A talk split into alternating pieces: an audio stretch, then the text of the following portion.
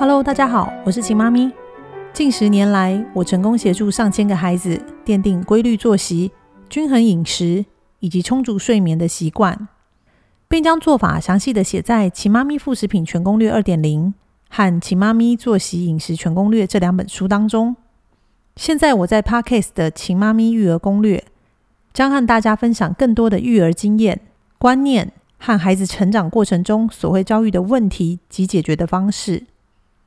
今天我要跟大家分享，住在德国的妈妈在“奇妈咪副食品全攻略 ”FB 的社团中发表给家中有异位性皮肤炎宝宝的父母加油打气文。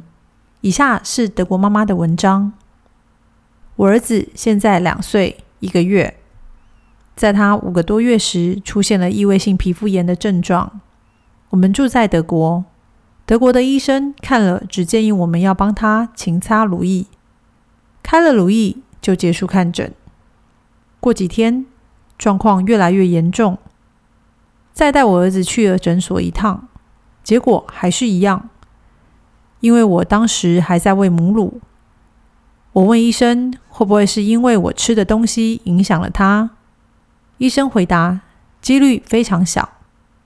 他说：“异位性皮肤炎是各种因素导致，只能多擦乳液，洗澡只用清水，可以在泡澡水里面放杏仁油，保持肌肤的滋润。我回家照做，但复原速度非常缓慢，有时候还会变得更严重。我看台湾医生说，适当的使用类固醇没关系，但我不懂为什么德国医生就是不开给我。”于是我又带着儿子去诊所问医生，能不能开类固醇的药，让他的症状先减缓。医生说他可以开给我，但之后复发有可能会更加严重。听到他这样说，我还是带儿子回家继续把乳液当药擦吧。以下是广告：饮食要从婴幼儿时期开始奠基。台湾拥有各式各样丰富的食材，不管是谷类。绿色蔬菜、根茎类、豆类，在台湾应有尽有。天晴工作坊采用台湾多元食材制作营养均衡的食物泥，不管是食材的颜色、种类的多样、简单的烹调方式，均为彩虹饮食的要素。而又细又稠、完全无颗粒的食物泥，能让各种食材好吸收、好消化，不伤肠胃。宝宝从四个月起便能开始食用食物泥，从单一到一餐吃四五十种食材，只要搭配规律作息、充足睡眠、喝足开水，足量吃到十六颗牙长齐，便能直接衔接固体食物，让孩子从小奠定不挑食、不偏食的饮食基础。天晴工作坊不仅提供营养均衡的食物泥。更搭配《其妈咪副食品全攻略》《请妈咪作息饮食全攻略》两本书，也提供电话咨询服务、线上课程，帮助父母们能有更多自己的时间与空间，每天都能和孩子一起一觉天亮。天晴工作坊，我们协助需要的父母轻松带孩子。我当时几乎是每三十分钟帮儿子补擦一次乳液，用清水帮他洗澡。两天泡一次有加杏仁油的澡，当时还希望能赶快回台湾给皮肤科医生看看会不会赶快好。直到有一次，我看到有人分享了一个影片，一位医生治愈了长期忍受异位性皮肤炎症状的病人们。他主张不使用含有类固醇的产品。他说，使用类固醇短时间易肤会好的非常快，但之后会出现在别的位置。甚至更严重。我看了这部影片，我整个更有信心，相信现在的德国医生也继续勤擦乳液。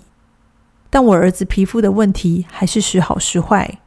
直到我看见《其妈咪副食品全攻略》这本书，于是我儿子在九个月大时开始了食物泥之路，到现在两岁，皮肤已经没有再出现任何异位性皮肤炎的症状。当然不是马上吃马上好。但这一路走来，我确信天然食材就是对异位性皮肤炎最好的药。在我儿子一岁左右，我们回台湾一趟，很多人对于我儿子还在吃食物泥这件事，多少关心了一下，尤其是我爸妈。我爸说：“准备这个这么麻烦，有营养吗？”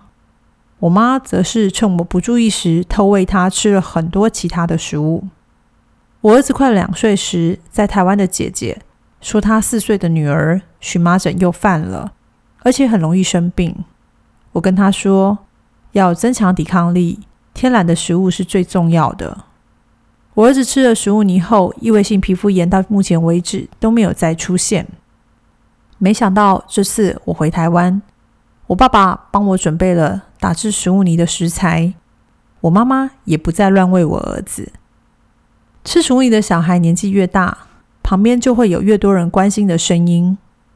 但我觉得只要妈妈够坚定，并对食物泥有信心，旁人再怎么说也不会动摇你，甚至影响你的心情。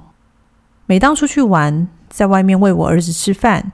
我整个是非常的骄傲，觉得他能够一餐在十分钟内吃掉那么大碗公又营养又均衡的食物泥，而且还是跟其他孩子吃的不同。吃食物泥真的超酷的。以上是德国妈妈给异位性皮肤炎孩子的父母的打气文。在文章留言区中有很多妈妈提出问题，我相信也会是很多妈妈们的疑问，因此我也在这边。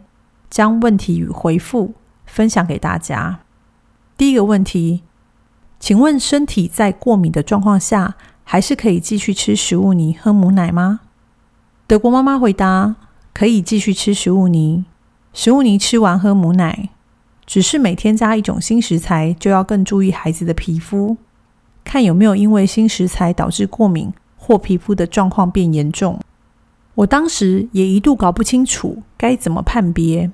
但我还是选择继续让孩子吃食物泥，因为如果真的是食物过敏，只要一停止食用新食材，过个半天到一天，疹子也很快就会消失，很好判别。会造成孩子过敏的新食材，可以过个几个星期或一到两个月后再做测试。第二个问题，发作的时候也只有勤擦乳液，不吃类固醇吗？德国妈妈回答。是的，没使用过类固醇，也没喝过抗组织胺。德国医生希望能用天然的方式治疗，能不用药就不用。易肤最重要的是保湿。我儿子皮肤严重时，我是用油脂量比较高的乳霜。使用类固醇易产生抗药性，所以只要有使用含类固醇的药膏，一停药就很容易复发，而且大多复发在其他没有发生过的部位。类固醇可以暂时舒缓，但之后更不舒服，而且药剂擦的量必须越来越多，范围也越来越大。所以吃天然的食物，不吃加工食品，是最基本避免复发的方式。勤擦乳液，洗澡用清水，居家环境保持干净卫生，异位性皮肤炎状况就会慢慢的缓解。虽然需要较长的时间，但绝对比用药所产生的后遗症好。第三个问题，请问杏仁油要在哪边买？杏仁油也可以拿来擦脸吗？杏仁油泡澡要加多少呢？德国妈妈回答：杏仁油我是在德国药局买的，可以上网搜寻，只要是百分之百的杏仁油都可以使用。医生叫我滴在水里泡澡，脸上是擦乳液。洗澡的杏仁油我加的很随性，但麻烦的是泡完澡，澡盆都会油油的。但与其让孩子一辈子因为异位性皮肤炎而瘙痒难过，我宁可辛苦一点，撑过这段时间。